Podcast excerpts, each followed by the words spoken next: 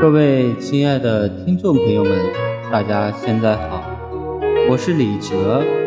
呃，那么在下面的日志里，我会跟大家一起来学习《黄帝内经养生经》。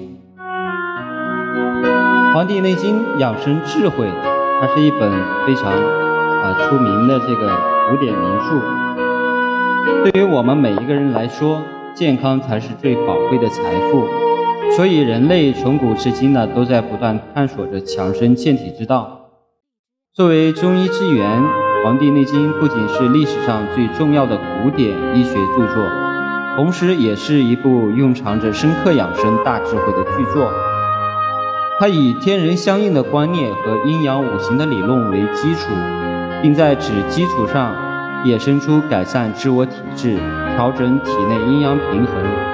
维护健康的养生方法，通过阴阳调和、四时养生等养生理论，指导人们走向养生长寿的最高境界，尽终其大年，度百岁乃去。因此呢，《黄帝内经》不仅仅是中医学之宗，还是指导人们日常生活和饮食起居的健康法则，更是适合人们健康长寿的养生之道。那么我们今天就学习一下《黄帝内经》养生智慧的第一章。啊，《黄帝内经》医道之根。人类出现之后呢，就有了疾病，有了疾病，必然就要寻求各种医治的方法。所以，医疗技术的形成的确也早于《黄帝内经》，但中医学作为一个学术体系的形成，却是从《黄帝内经》开始的。所以，《黄帝内经》被公认为中医学的奠基之作。这部著作第一次系统讲述了人的生理、病理、疾病治疗的原则和方法，为人类健康做出了巨大的贡献。中医学形成以后，就庇佑着我们中华民族，使我们中华民族生生不息，使我们中华儿女能够战胜疾患灾难，延绵至今。没有中医，没有《黄帝内经》的中华民族是难以想象的。《黄帝内经》中讲到了怎样治病，但更重要的讲的是怎样不得病，怎样使我们在不吃药的情况下就能够健康、能够长寿、能够活到一百岁。《黄帝内经》有一个非常重要的思想：治未病。它其中是这么描述的。不治未不治已病治未病，不治已乱治未乱。那么不治已病治未病的意思呢？是说，假如一个人的肝脏出了问题，不要只盲目的去治疗肝脏，他还要从其他未生命的脏器着手。肝属木，肾属水，水生木，心属火，木生火，所以呢，也要从肾脏和心脏着手治疗。而不是以乱治未乱的意思是说，假设一个单位的管理模式上出了问题，造成了混乱，不要只盲目的解决当前的混乱，而要朝从造成混乱的原因和混乱混乱将会导致的后果着手。简单的说，就是把前头和后面两端解决，中间的那一段麻烦也就不存在了。《黄帝内经》以生命为中心，里面讲了医学、天文学、地理学、心理学、社会学，还有哲学、历史等，是一部围绕生命问题而展开的百科全书。我们国学的核心实际上就是生命哲学，《黄帝内经》就是以皇帝的名字命名的，影响最大的国学经典。中国古代有三大以经命名的奇书，第一部是《易经》。第二部是《道德经》，第三部是《黄帝内经》。现在呢，这三部奇书不仅引起中华儿女炎黄子孙的关注，而且引起世界各国人民的极大关注，因为它的价值在当今社会已经越来越凸显出来。《黄帝内经》分为《素问》和《灵枢》两部分，《素问》重点论述了脏腑、经络、病因、病机、病症、诊法。治疗原则以及针灸等内容，《灵枢》是《素问》不可分割的姊妹篇，内容与之大体相同。除了论述脏腑功能、病因、病机之外，还重点阐述了经络域学、针具、刺法以及治疗约者等。《黄帝内经》基本精神及主要内容包括整体观念、阴阳五行、脏象经络、病因病机、诊法治则、预防养生和用气学说等等。整体观念强调人体本身呢与自然界是一个整体，同时人体结构和各个部分都彼此联系的。阴阳五行是用来说明事物之间对立统一关系的理论。脏象经络是以研究人体五脏六腑、十二经络、奇经八脉等生理功能、病理变化以及相互关系为主要内容的。病因病机阐述了各种致病因素作用于人体后是否发病以及疾病发生和变化的内在机理。诊法治则是中医认识和治疗疾病的基本原则。预防养生呢，系统的阐述了中医的养生学说。是养生预防经验的重要总结。用气学说研究自然界气候对人体生理病理的影响，并以此为依据指导人们趋利避害。那么讲到这里呢，我们就不讲，不得不讲一下黄帝。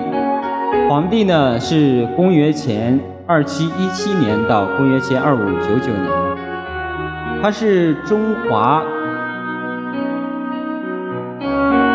古华夏部落联盟首领，中国远古时代华夏民族的共主，五帝之首，被尊为中华人文初祖。据说他是少典于傅宝之子，本姓公孙，后改姬姓，故称轩辕氏，姬轩辕。居轩辕之丘，就是现在河南省，呃新郑市西北，号轩辕氏。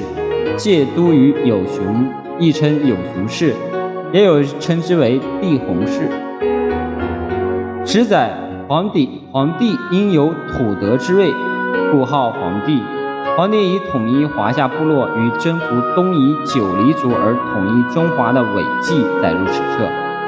皇帝在位期间，播白骨草木，大力发展生产，使治医官，借舟车，治音律，创医学。啊，做了很多伟大的事业。那么皇帝里边有一个人就是岐伯，岐伯呢是我国远古时代最著名的医生。由于是传说呢，关于他的籍贯有不同的说法。一般认为，岐伯家居岐山（今陕西省岐山一带），而新近有资料表明。岐伯为甘肃省庆阳市庆城县人，如清乾隆年间庆阳县志人物记载，岐伯北地人，生而精明，经医术脉理，皇帝以师事之，著《内经》行于世，为医书之主。岐伯从小善于思考，有远大的志向，喜欢观察日月星辰、风土寒暑。山川草木等自然界的事物和现象，他懂音乐，会做乐器，测量日影，多才多艺，才智过人。后见许多百姓死于疾病，便立志学医，四处寻访良师益友，精于医术脉理，遂成为名震一时的医生。皇帝呢，为疗救民疾，尊他为老师，一起研讨医学问题。《黄帝内经》多数内容即以他与皇帝答问的题材写成。岐伯又尊称为齐天师，因为懂得修养天真的先知先觉。张志聪《黄帝内经述问集注》卷一：天师尊称岐伯也。天者，未能修其天真；师乃先知先觉者也。言道者，上帝之所贵。师所以传道而设教，故称伯曰天师。其实岐黄呢为岐伯和黄帝二人的合称，相传为医家之主。中医学奠基之作《黄帝内经》的主要内容以黄帝岐伯问答的题材写成，因而后世即以岐黄代称《内经》，并由此引申而专指正统中医中医学。更多的则是作为中医中医学的代词，同时由岐黄组合的新词，也各有自己相应的意义。如岐黄之术、岐黄之道，指中医学术或医术、中医理论；岐黄家指中医生、中医学家；岐黄书指中医书；岐黄业指中医行业等等。有关岐伯啊，岐伯与岐黄的研究发现，其中充满了浓郁的中国传统文化气息。由此呢，说明中医学与其母体文化的密切关系。好了，那么今天呢，就跟大家一起分享《黄帝内经养生智慧》的第一章《黄帝内经的医道之根》。在下面的日志里，我会跟大家一一的啊，一一的去学习《黄帝内经养生经》里边的啊里边的几章内容。第二章也就是养生三宝精气神，第三章是脏腑养生法，第四章是经脉养生，第五章情志养生，第六章饮食养生，第七章送食养生法，第八章房事养生法，第九章睡眠养生，第十章体质养生。从这些大纲来看，我们这个《黄帝内经养生》里边。它从不同的角度、不同的方法啊，去进行我们一个养生的一个观念。所以说，学习《黄帝内经》是为了帮助我们更多的人了解自己的身体，了解自己的健康，呃，从而通过自己的学习，然后能够进行一个自我养生的一种方式。那么，也很希望我们下期的见面。我们今天的节目呢，今天的内容我们就到此结束。呃，下一章内容跟大家主要分享《黄帝内经》第一章中的《黄帝内经》的养生观。再次感谢大家的聆听，期待我们下期啊，下期我们一起见面。